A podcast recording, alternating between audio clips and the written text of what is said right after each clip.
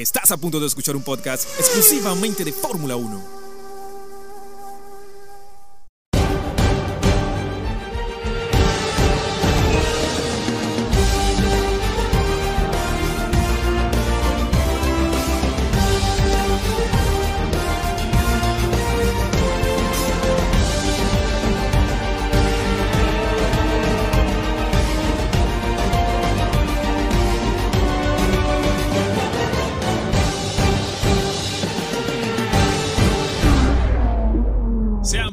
A una nueva entrega de Autódromo 1 Podcast. Ricardo González Delegado con ustedes como cada semana.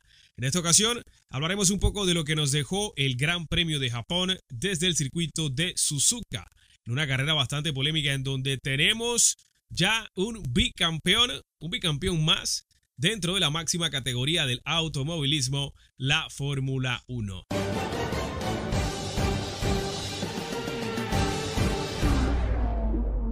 Y es que Verstappen, el neerlandés de las bebidas energéticas, es campeón mundial en una controversial carrera en Japón. El piloto neerlandés consiguió una nueva victoria y el título mundial en un lluvioso Gran Premio de Japón de Fórmula 1 lleno de polémica por una grúa en medio de la pista. Vimos cómo los pilotos eh, pasaron de manera pues peligrosa con la habilitación de dirección de carrera a que entrara la grúa al trazado de Suzuka. Gente, antes de continuar con este episodio de Autódromo 1 Podcast, quiero recordar las redes sociales, arroba Autódromo 1, todo en letras, y arroba Ricardo F1 Latam. Síguenos en plataformas como Twitter y también vía Instagram. El Gran Premio de Japón 2022 de Fórmula 1 sería de emociones fuertes ante la previsión de la lluvia pero nadie contaba con una salida en parado, una bandera roja que neutralizó la prueba en Suzuka y toda la polémica que surgió después del incidente de Pierre Gasly con una grúa en medio de la pista, recordando lo que pasó en 2014 con Jules Bianchi. Bien, vamos entonces a meternos ya de lleno en el resumen de este Gran Premio de Japón desde el circuito de Suzuka.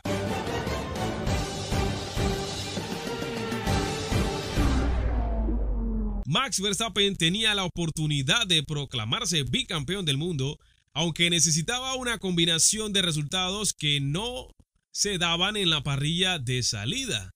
Pero tampoco quería arriesgarse con el agua y complicarse la consecución de su segundo título.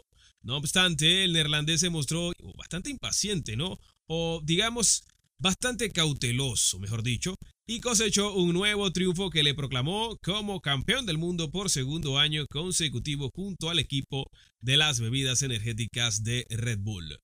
Se trata de la victoria número 32 en el Gran Circo, con lo que iguala a Fernando Alonso como el sexto piloto de la historia con más veces en lo alto del podio y se pone a uno de los mejores de todos los tiempos como es el gran eh, mago, ¿no? Su Majestad, el Majestic, Ayrton Senna, como la siguiente parada. O sea, el siguiente escalafón para Verstappen sería el gran Ayrton Senna. Al neerlandés lo acompañó en el podio un Charles Leclerc que pudo optar al triunfo en Japón si no se le hubiera escapado la pole position por tan solo 10 milésimas y que se despide matemáticamente del título después de una sanción de 5 segundos al final de la carrera que le relegó al tercer puesto, subiendo entonces a Sergio Checo Pérez al segundo lugar del podio, cerrando el doblete del equipo austriaco en un día de celebración.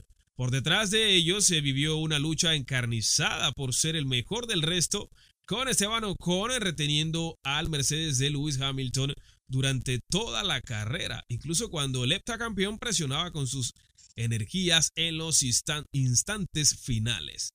Por detrás, Sebastian Vettel fue el más listo de la clase en su despedida en Japón para ser sexto al ser el primer piloto en cambiar a los intermedios.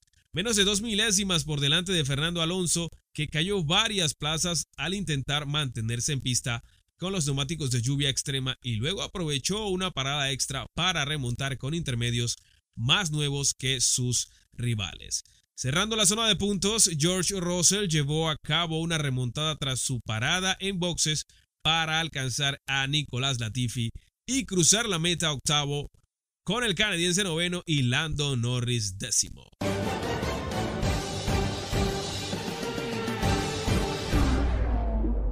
Repasando entonces las primeras 10 posiciones que nos dejó este Gran Premio de Japón directamente desde el circuito de Suzuka, Max Verstappen gana la carrera, segundo acabó el piloto mexicano de Red Bull Sergio Checo Pérez tras la sanción de 5 segundos a el monegasco de Ferrari Charles Leclerc que al final acabó tercero, aunque desde Red Bull pedían doble infracción, o sea 10 segundos para Leclerc, al final solo fueron 5 eh, por eh, cortar la chicana, la última chicana de cara a la recta de meta. Increíble como Leclerc perdió el auto, ¿no? Esto es, lo que pasa es que Leclerc venía sobremanejando ese SF75 de la máquina.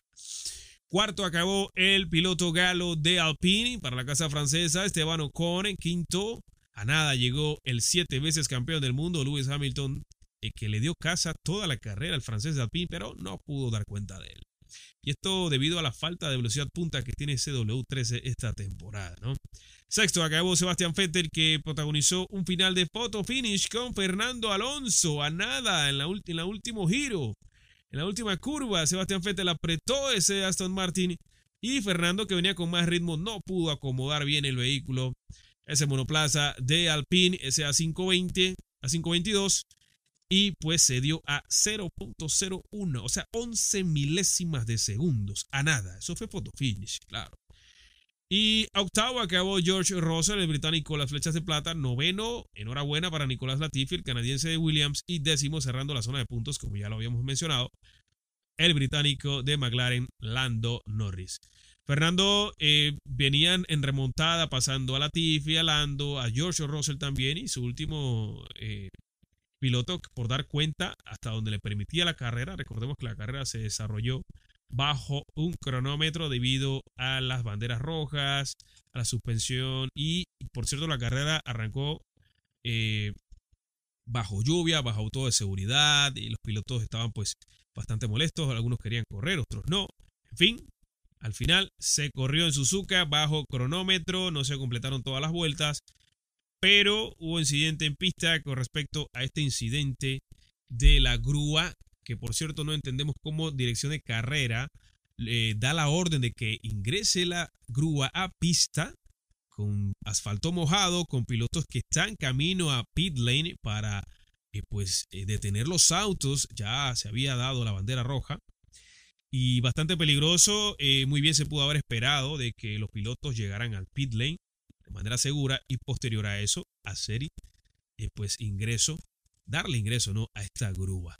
Vimos como Pierre Gasly en imágenes eh, pasó bastante fuerte y vimos también, veíamos a través de las cámaras cómo lo difícil que era la visión de los pilotos eh, en pista, ¿no? Con ese spray que dejaba cada monoplaza que iba delante de otro, a excepción de Verstappen, que era quien lideraba la carrera. Bueno, yo creo que el único spray que pudo tener Verstappen por ahí era cuando tenía el auto de seguridad enfrente, ¿no? Bueno, al final también entró la polémica con la repartición de puntos y demás, eh, que no se había completado el 25%, luego el 50%, luego el 75% de la carrera. Al final, mucha incertidumbre. De hecho, Max Verstappen ni, ni, siquiera estaba seguro si era campeón o no, mucho menos Red Bull. Después le comunican a Max, ya en la zona de espera, previo a la premiación de podio, a la ceremonia del podio. Y bueno, básicamente campeón del mundo Max, de una manera bastante polémica, diría yo. Es triste y lamentable porque una vez más, Max Verstappen se corona campeón del mundo en medio de bastante polémica. Eh, bueno, la, del año pasado, que por cierto todavía hay polémica con esta confirmación de que Red Bull ha sobrepasado el límite de presupuesto de la temporada pasada 2021 y que esto a la postre le dio pues recursos para estar por delante y obtener ese mundial, por lo menos para Verstappen, porque de no ser por el, cierre magistral que tuvo Hamilton y Mercedes, eh, eh, el año pasado Red Bull se iba a llevar ambos campeonatos, sea, tanto de pilotos como de constructores. Y bueno, a pesar de todo esto, a pesar de haber pasado los límites de presupuestarios el año pasado, no les dio a Red Bull para, en teoría, ¿no? Lo que está escrito, no les dio para el campeonato. Lamentablemente hubo una situación por parte del señor Michael Masi, en aquel entonces, eh, pues, director de carrera de Fórmula 1, en donde empañó todo el mundo de la Fórmula 1, empañó el campeonato de Max Verstappen, que no es que no lo merecía, sí lo merecía, claro que sí, al igual que Hamilton el año pasado, pero ganarlo de esa manera, desde mi punto de vista, es un campeonato empañado y envuelto en polémica. Y el tiempo me ha, lo ha demostrado, señores. No soy el dueño de la verdad, pero las cosas son como son.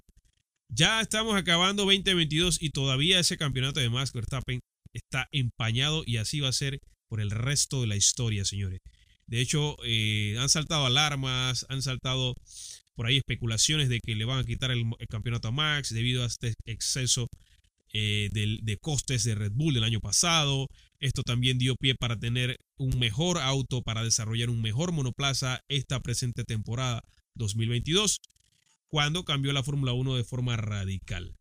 Palabras de Toto Wolf, palabras de Matías Binotto, palabras de Zach Brown, todos en contra y de manera rotunda en contra, valga redundancia, de el sobrepaso del límite de presupuesto del equipo dirigido por Christian Horner y compañía, en donde Helmut Marco eh, dio declaraciones de que él no teme nada a, lo que pueda dictaminar la FIA. La FIA es un, órgano blando.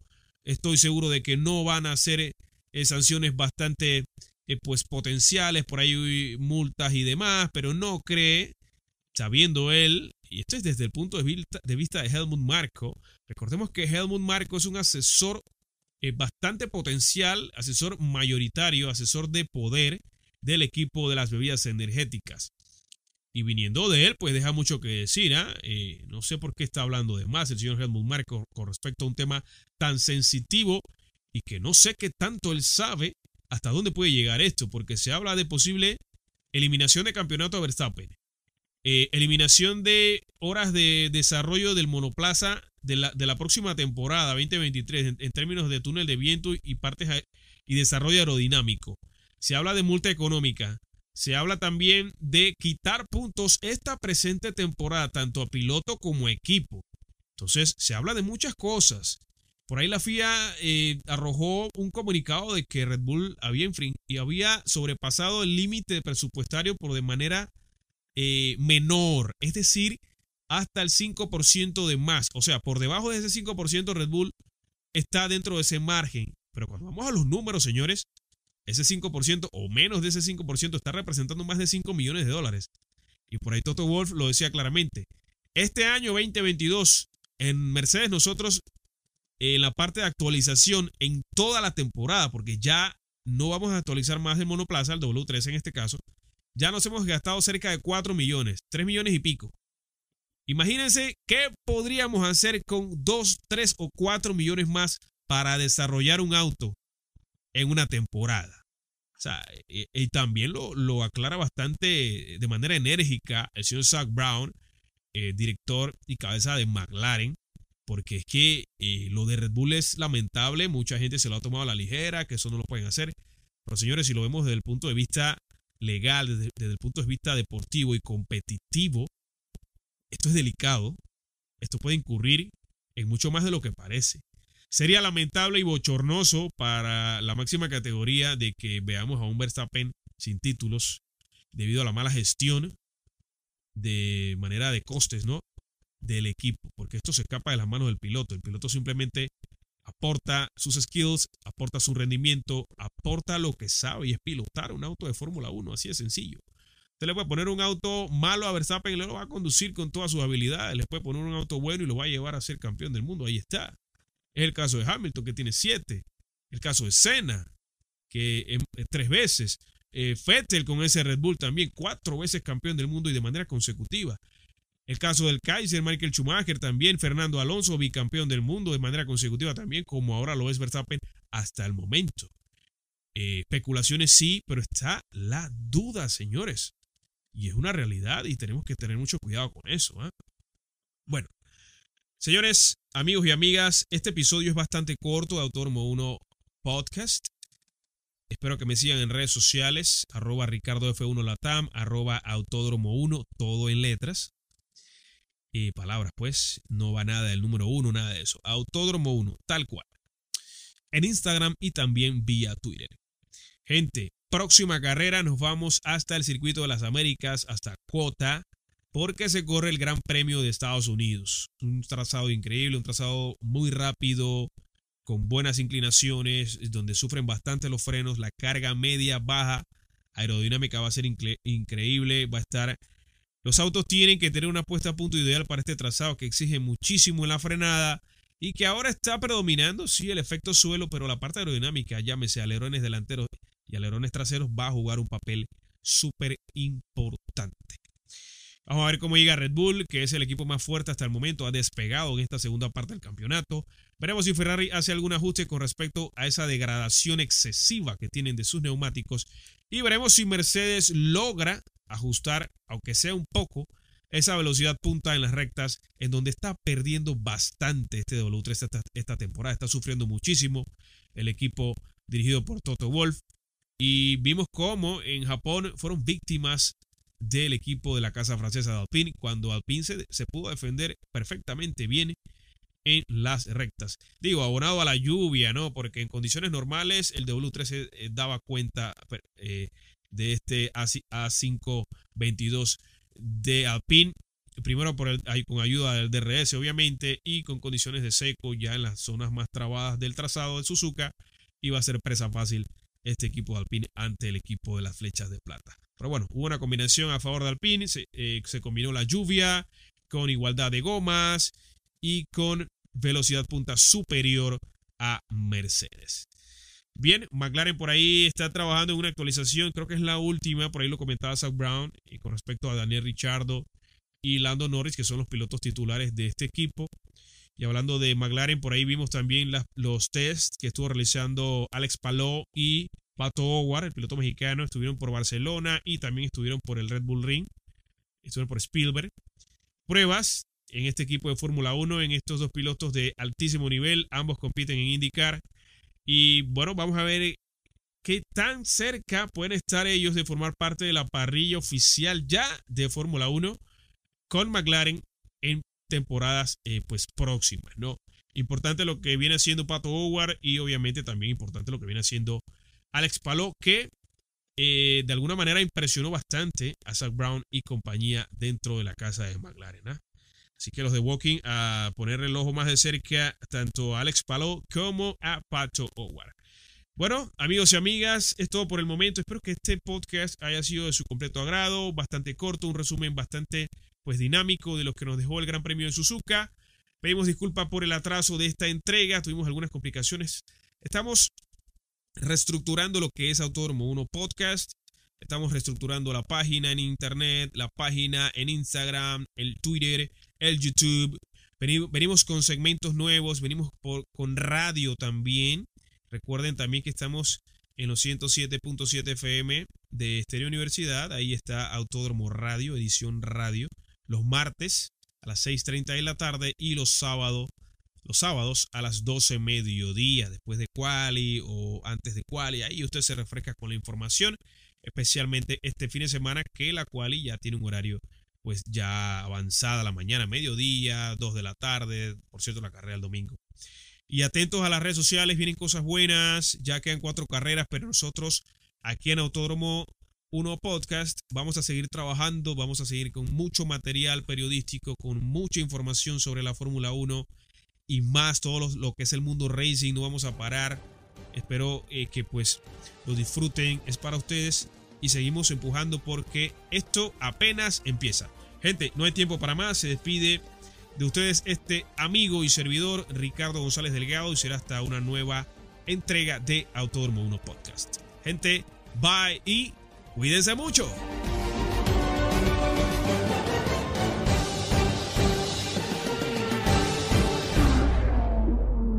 Acabas de escuchar el podcast de Autódromo 1. Sintoniza todos los episodios de Autódromo 1 en tu plataforma favorita para escuchar podcast. Esta es una producción de Ricardo González. Recuerda visitarnos en Instagram, Facebook, Twitter y YouTube como Autódromo 1. Nos escuchamos en el próximo episodio.